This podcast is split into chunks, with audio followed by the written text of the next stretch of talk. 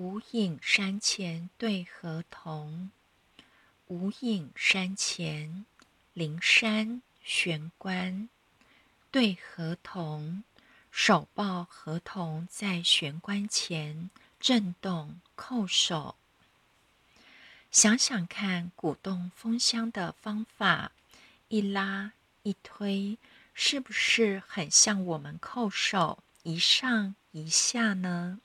只要我们叩首，启动这个风箱，佛光佛力源源不绝地涌出，向内打通你的奇经八脉，向外可以解决人生一切的纷争问题。这就是为什么师母老大人选择逐步出户，在家里叩首。他就是了解老子所说的“不出户知天下，不窥有见天道。其出弥远，其知弥少。”只要掌握并发动我们生命中的玄关风箱，无影山前对河童，就在我们的无影山。灵山前发动，就可以产生这个动而欲出的效果。不要觉得自己没有力量，人的力量确实是很有限的，很脆弱的。所以人力要靠众志成城，要靠很多人的力量来生存。没有人能只靠自己的力量生存下去。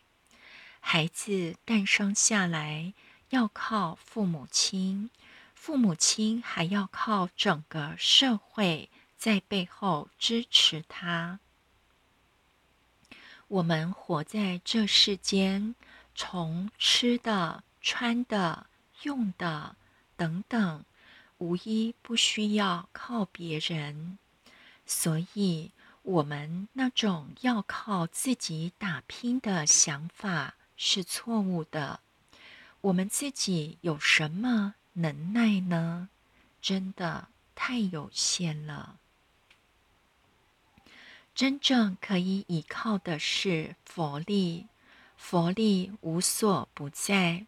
通天窍是通往诸天仙佛。我们在这里鼓动驼月，用合同震动玄关，于是所有的诸天仙佛的佛力源源不绝泉涌而出，沛然莫之能御，谁也没办法抵抗这么大的力量。所以，我们修道要强烈感受这。通天窍、通天彻地的大威神力，才信得扎实，才会有大受用。尤其要借着这无影山前对河童，诚心叩首，去感觉受用这种佛力灌注而入的力量。我们有得名师一指，有把握自己的通天窍已经开通了。透过这个窍，和无所不在的仙佛菩萨产生感应，天人之间感应道交，自然有一股力量永远护持我们，不放弃我们。让我们可以克服所有的艰难险阻，如《诗经》二十三篇说的：“我虽行过死荫幽谷，也不怕遭害，因为你与我同在，你的杖、你的竿都安慰我。老母永远与我们同在。”要怎么感受这种与我同在的感受呢？透过通天窍，更具体一点，则是对合同。无影山前对合同，用老子的方法鼓动风箱，震动我们的通天窍，这样我们就可以走过死荫幽谷，而心不畏惧。这说起来似乎容易，但做起来却不容易。当死亡的阴影笼罩，而你孤独一人，有几个人能不惧怕？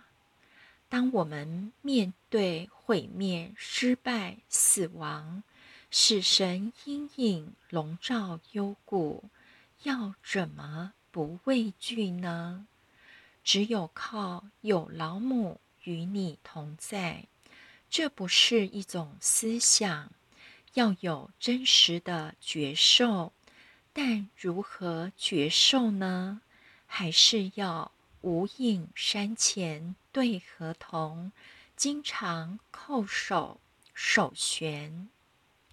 有一位前人在新店山区新建一座寺庙作为道场，开工之后才发现没有水源，工程只好停摆。于是。前人率道亲在工地排桌献供，叩求上天慈悲拨转。第二天，原先作为地基的坑洞，忽然涌出大量的泉水，源源不绝，不止可以提供施工所需，甚至未来道场所有供水都不予匮乏。不需申请自来水。木栅天恩宫也有一段相同的经过，这是道场大家都知道的显化。